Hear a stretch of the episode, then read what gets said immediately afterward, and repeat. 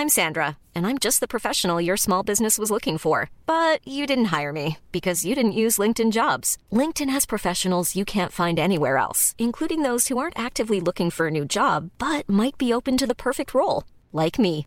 In a given month, over 70% of LinkedIn users don't visit other leading job sites. So if you're not looking on LinkedIn, you'll miss out on great candidates like Sandra. Start hiring professionals like a professional. Post your free job on linkedin.com/people today.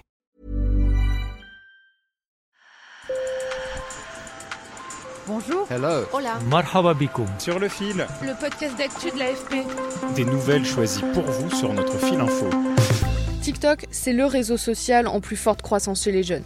Ils y passent des heures à y enregistrer des vidéos drôles ou créatives sur fond de clips à la mode. Mais en France, à l'approche de l'élection présidentielle, on y fait de plus en plus de politique.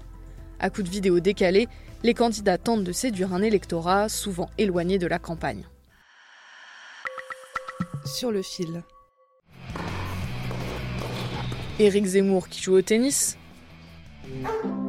Emmanuel Macron et son chien, Jean-Luc Mélenchon et son lait fraises.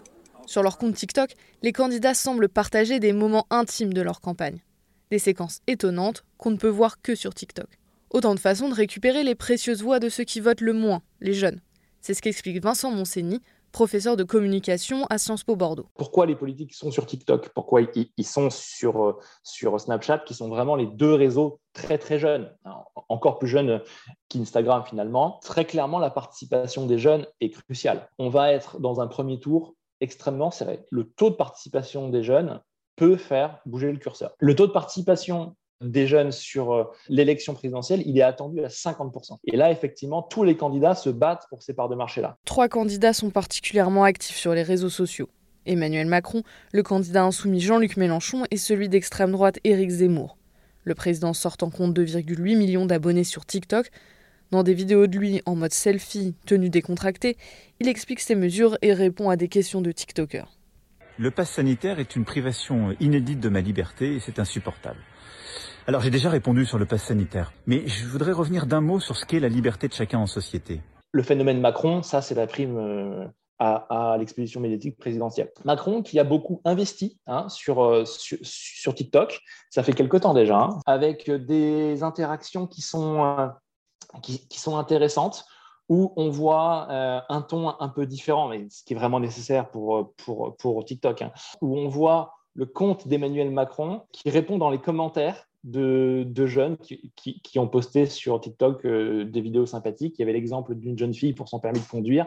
Par exemple, euh, il y a Emmanuel Macron qui, qui, qui, déboule dans les commentaires et qui la félicite. Bonjour, c'est la grande surprise hein, aujourd'hui. On a atteint un million d'abonnés sur cette chaîne. Merci à Du côté de la France insoumise aussi, la communauté est solide. 1,5 million de personnes sont abonnées au compte TikTok de Jean-Luc Mélenchon et le septuagénaire fait des cartons. 7,5 millions de vues pour le candidat quand il sirote son lait fraises ou 1,5 million de vues pour sa conversation avec un chien et son maître. Ah, oui, Mais, parce mais je que suis un peu le on sait que vous aimez les animaux. Voilà, vous n'allez jamais rencontrer, je parie. Bah ça y est. Et attends, je suis pote avec les chats, t'es pas obligé de me faire la gueule. Et qui est-ce qui fait mon TikTok vous en avez Clémence TikTok. Ah, mais regarde la tête qu'il me fait. Antoine Léaumont, responsable de la communication numérique de Jean-Luc Mélenchon, explique le dessous de cette vidéo apparemment anodine mais qui permet de mettre en valeur le programme du candidat. C'est quelqu'un qui veut prendre une photo avec son chien, avec Jean-Luc et tout, donc ça le fait marrer, du coup il commence à parler.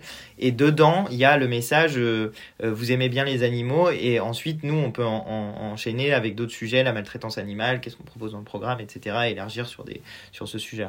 Donc même le truc le plus euh, déconne, il y a toujours du contenu politique. Du côté d'Éric Zemmour, 218 000 abonnés, on mise beaucoup sur les réseaux sociaux pour faire connaître le candidat mais c'est plus ambiance terroir et accordéon que rap.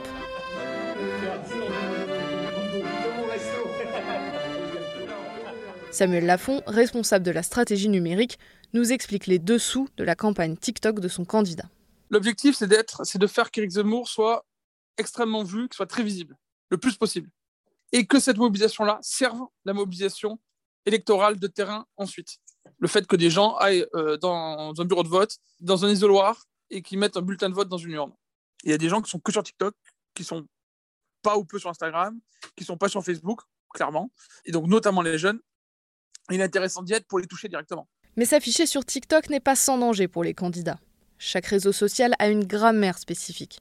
Pas facile de s'approprier les codes des plus jeunes quand on a l'habitude de parler aux journalistes ou dans des assemblées d'élus. Un candidat à la présidentielle se doit aussi de maîtriser son image et les codes de la Ve République, comme l'explique Vincent Monsigny. L'idée, c'est quoi? C'est de arriver à transposer un message dans les codes TikTok. C'est ça, mais c'est toute, la, toute la difficulté. C'est beaucoup plus difficile quand on est président de la République, on ne peut pas faire n'importe quoi. Hein. Là, il y a quand même un carcan et des exigences d'une communication présidentielle. Hein. Mais c'est pareil pour un, pour un candidat. Il faut pouvoir garder une posture présidentielle, il faut pouvoir incarner un candidat crédible. Mais ce n'est pas la seule difficulté qui attend les candidats sur TikTok, car l'algorithme de l'application est programmé pour suggérer uniquement des contenus susceptibles de vous plaire. Ils ont euh, l'impression que sur des formats, il y a beaucoup de vues, il y a beaucoup de, il y a beaucoup d'interactions, mais c'est quand même énormément euh, la même base de, données, la même base de contacts qui est réengagée. Donc, on, ne fait que maintenir une audience, mais ce, qui est déjà bien, hein. ça veut dire que l'audience a déjà le mérite d'exister. Mais si on veut aller au-delà, euh, si on veut être lucide sur ce risque, ce biais de confirmation, euh, il faut pouvoir rentrer sur soit d'autres thématiques, soit réussir à engager avec d'autres audiences. Sur le fil revient demain. Merci de nous avoir écoutés et bonne journée.